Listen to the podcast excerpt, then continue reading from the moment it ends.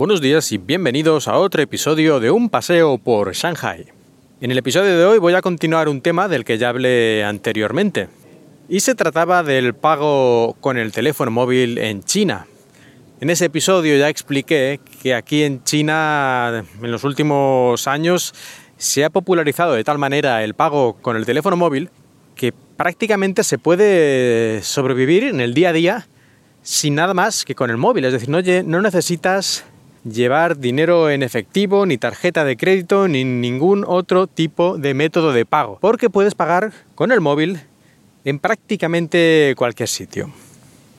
De hecho, el único sitio que de momento he encontrado que no se puede pagar con el móvil es justamente el que mencioné en el episodio anterior, es decir, en la oficina de inmigración. Allí para renovarte los papeles hay que pagar una tasa y esta tasa solo se puede pagar en efectivo, ni siquiera se puede pagar con tarjeta de crédito o ninguna otra forma, solo dinero en efectivo. Pero aparte de este sitio, he encontrado, como ya expliqué en aquel episodio, en prácticamente cualquier sitio.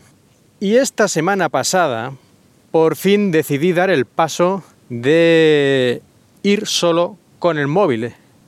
Es decir, voy a dejar mi cartera en casa. Ya no voy a utilizar mi cartera, no voy a llevar monedas, no voy a llevar billetes, no voy a llevar tarjetas de crédito ni de ningún otro tipo. Solo voy a llevar el móvil. Ciertamente la única tarjeta que necesito en estos momentos es la que sirve para pagar en el comedor del trabajo y de momento parece que esto va a continuar siendo así, pero no me extrañaría que no mucho tiempo implementen algún tipo de sistema de pago mediante el móvil y así además ellos se ahorran tener que hacer cada año miles de estas tarjetas para, todos los que llegan. En los días que llevo haciendo este, digamos, experimento, pero yo creo que va a quedarse ya definitivamente, eh, no he tenido ningún momento en el que haya dicho, ay Dios mío, si hoy no llevo eh, la cartera y no puedo hacer esto, no puedo pagar aquello, mm, de momento no me ha ocurrido ni una vez. Por lo tanto, de momento el experimento está siendo un éxito completo. Solo con el móvil, utilizando Alipay y algunas otras aplicaciones para cosas muy concretas, como por ejemplo la tarjeta de esta del supermercado y cosas así, se puede ir perfectamente por China. Y además, como llevo en el, este brazalete que tengo de la marca Honor, del cual hablé, no sé si en este podcast o en el de cuatro ventanas, pero en todo caso es una banda cuantificadora de estas que te cuentan los pasos y tiene también lo del sensor de el sensor cardíaco pero también tiene función NFC con la que puedo entrar en el metro. sí, recuerdo que por lo menos he puesto en Twitter de arroba paseo Shanghai un vídeo en el que entraba en el metro utilizando esta banda.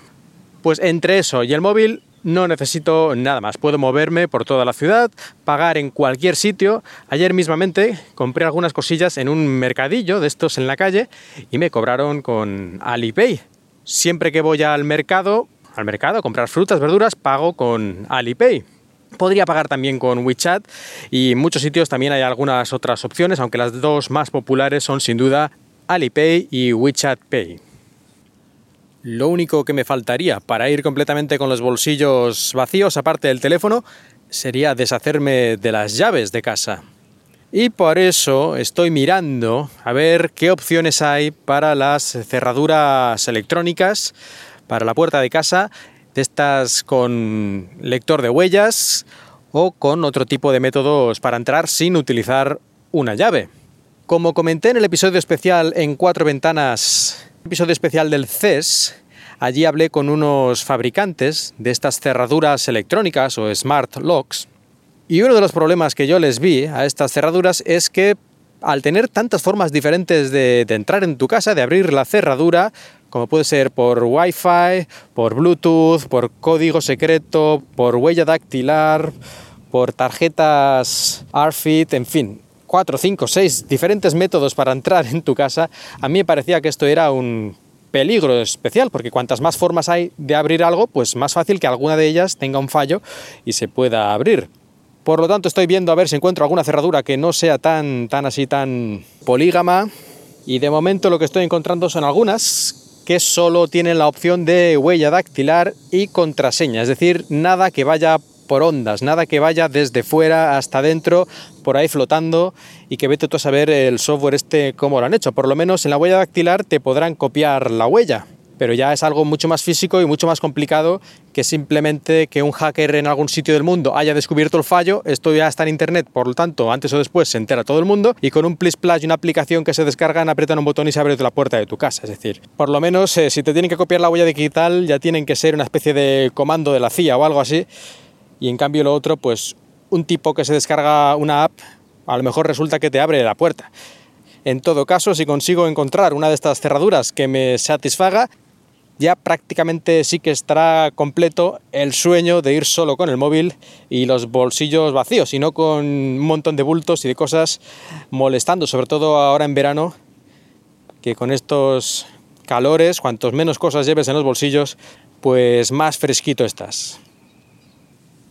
Y me gustaría saber, me gustaría que me contarais en vuestros países, sea en España o si estáis en otro país, cómo está la situación. Es decir, también se puede prescindir de la cartera, prescindir del dinero en efectivo y de todo este tipo de cosas e ir solo con el móvil moviéndote por ahí, porque bueno, yo utilizo la cinta esta cuantificadora para ir al metro, pero también se podría utilizar el móvil, así que realmente solo con el móvil podría ir por ahí. Contadme, contadme en Twitter arroba Shanghai o en los comentarios en emilcar.fm cómo está la situación al respecto en vuestros países y si os parece que es una buena cosa poder ir solo con el móvil o al contrario, le encontráis alguna pega o algún peligro o algún tipo de aspecto negativo.